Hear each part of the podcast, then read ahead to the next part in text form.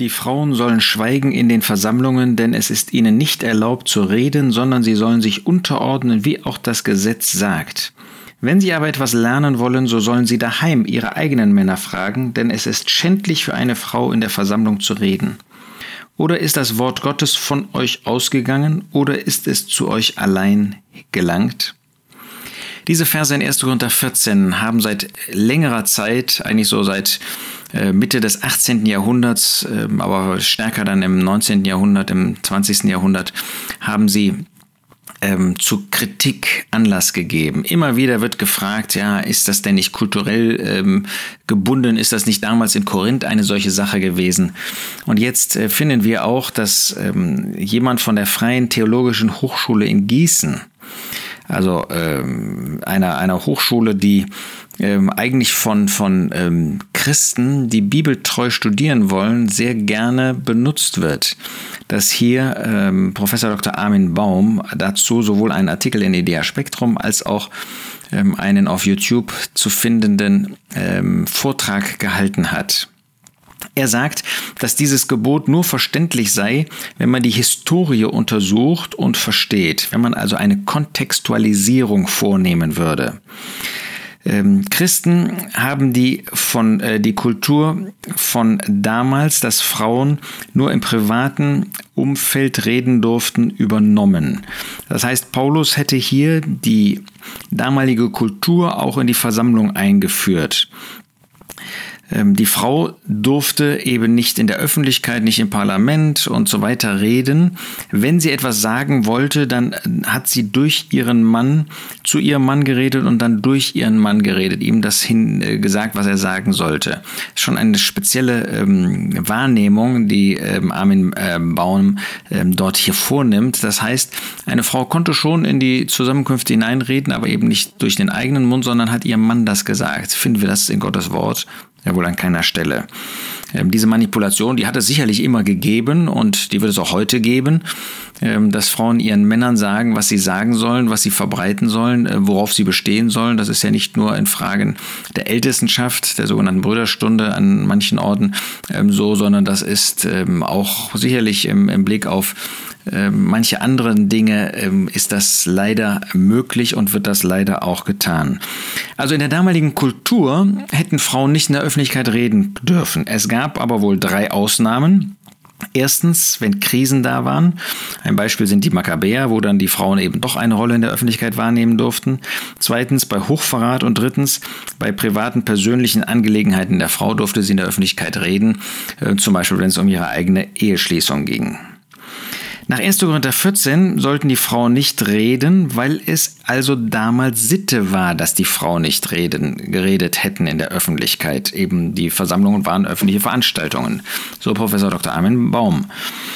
Ähm, äh, man kann also sagen, dass die ähm, Christen damals, so seine Meinung, ähm, in Übereinstimmung mit der historischen Kultur, mit dem Weg der historischen Kultur gehandelt hätten. Das war eben schändlich in der damaligen Kultur und das müssen wir, wenn wir eine Kontextualisierung der Schrift vornehmen, auch im Blick auf die heutige Zeit sehen.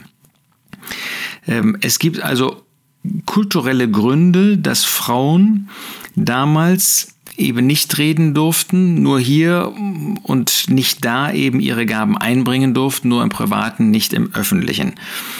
Äh, das ist seine Meinung und wenn man das eben dann kontextualisiert, auch in die heutige Zeit übertrifft, ähm, Christen ähm, waren damals eben in der Öffentlichkeit nicht gern gesehen, weil das in der Kultur nicht war. Es war unanständig. Das heißt, man hat das als unanständig angesehen, wenn sie in der Öffentlichkeit waren, in der Öffentlichkeit geredet hatten.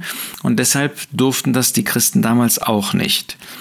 Also Kontextualisierung ist unanständig in der Öffentlichkeit. Das hat sich aber heute geändert. Denn heute finden wir seit etlichen Jahren, Jahrzehnten, dass die Frauen im Parlament sein durften, dass die Frauen äh, sein dürfen, dass die Frauen eben ähm, ihre Stimme erheben dürfen in der Öffentlichkeit. Und weil das öffentliche Reden der Frauen heute als unproblematisch gilt, dürfen eben auch, darf dieses öffentliche Redeverbot nicht in die Versammlung eingeführt werden. Denn öffentliches Redeverbot gilt als ungerecht Es ist also jetzt unanständig, wenn wir einer Frau verbieten, in der Öffentlichkeit, sprich in der Versammlung zu reden. Das ist die Argumentation. Ähm, das heißt, das, was Gottes Wort hier sagt, wir müssen das Prinzip suchen und das Prinzip hier nach Armin Baum ist, dass hier die Frau ähm, nicht anders als in der Kultur handeln darf, auch die Männer. Und das ist das Prinzip, was Paulus hier in 1. Korinther 14 vorstellen würde, so heißt es. Und deshalb ist in der Kontextualisierung heute verständlich, also darf die Frau sich in der Versammlung, in den Zusammenkünften darf sie sich äh, beteiligen denn ähm, das wäre ja unanständig, wenn man ihr das verbieten würde. Sehr interessant, ähm, äh, Armin Baum sagt in einem kurzen Satz auch, wenn man die Kontextualisierung auslassen würde, dann wäre ganz klar, dann dürfte die Frau heute nicht reden. Nun schauen wir, ähm, das ist also genau die biblische Auffassung, ähm, schauen wir uns kurz die Argumente ein bisschen an.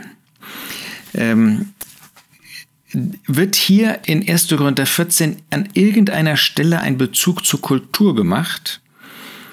Ich lese nochmal die Stelle. Die Frauen sollen schweigen in den Versammlungen, denn es ist ihnen nicht erlaubt zu reden, sondern sie sollen sich unterordnen, wie auch das Gesetz sagt. An keiner Stelle wird ähm, die Kultur als irgendein Argument aufgeführt, sondern wenn es darum geht, dann ist es das Gesetz.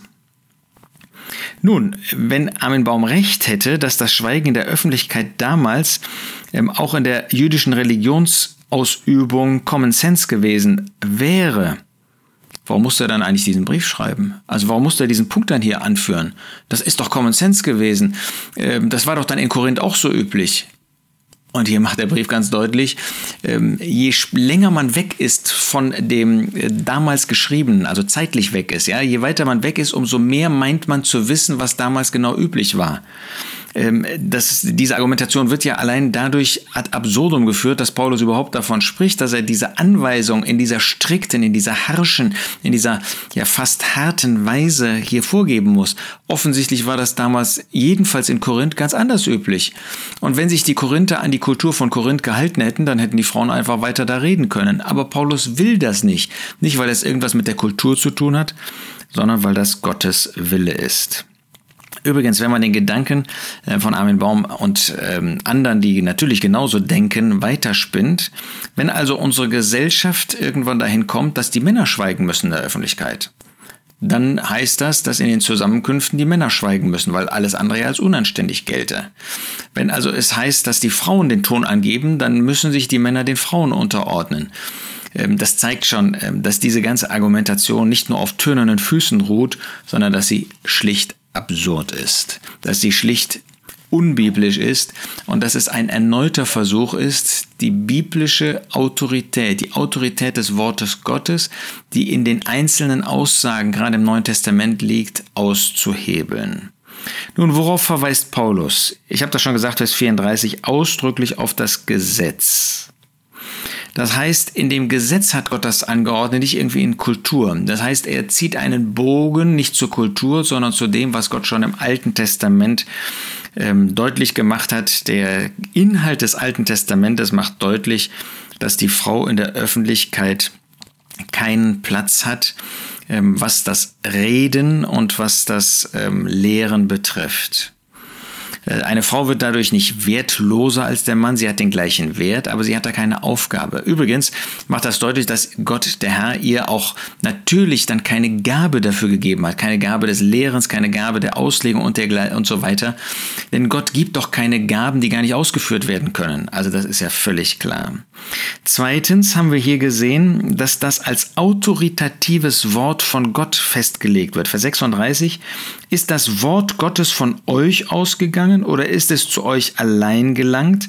Nein, Paulus macht deutlich, er spricht hier das Wort Gottes.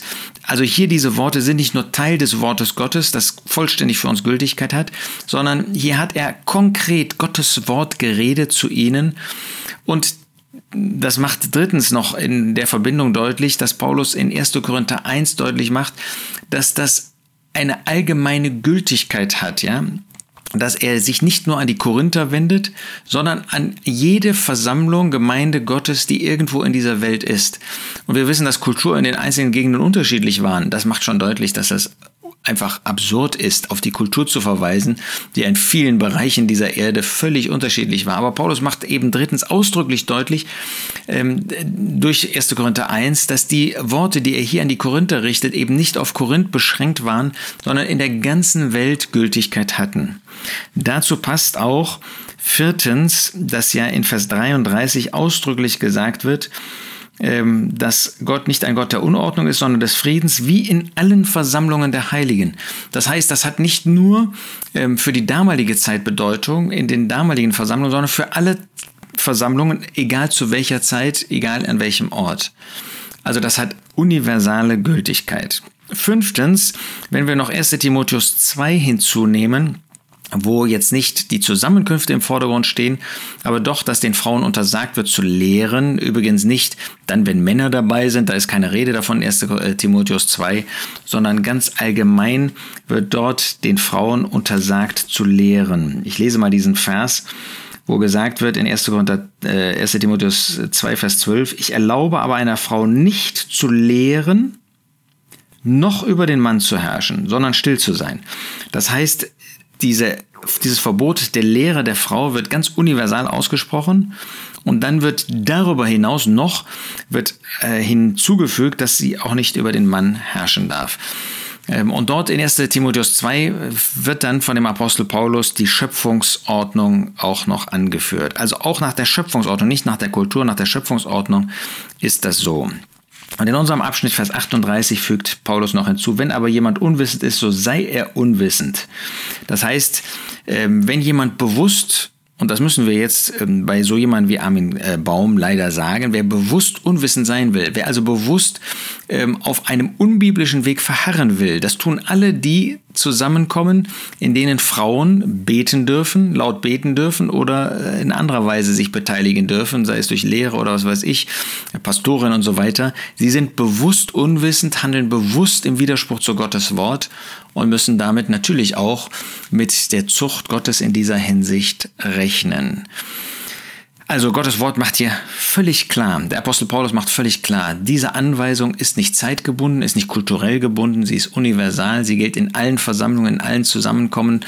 Ähm, und wer nach Gottes Gedanken leben möchte, wer sich nach Gottes Gedanken richten möchte, der wird das beachten, auch in der heutigen Zeit. Das ist natürlich unpopulär, das ist unmodern, aber es ist der einzige Weg, auf dem wir Gott gehorsam sein können, auf dem wir Gott ehren können, was die Zusammenkommen betrifft. Wenn du als Schwester damit Probleme hast, natürlich, das können wir nachvollziehen in der heutigen Zeit, wo man ganz anders belehrt wird. Aber so kannst du Gott ehren. So kannst du gesegnet sein von dem Herrn, wenn du dem gehorchst, dass die Frauen schweigen in den Versammlungen.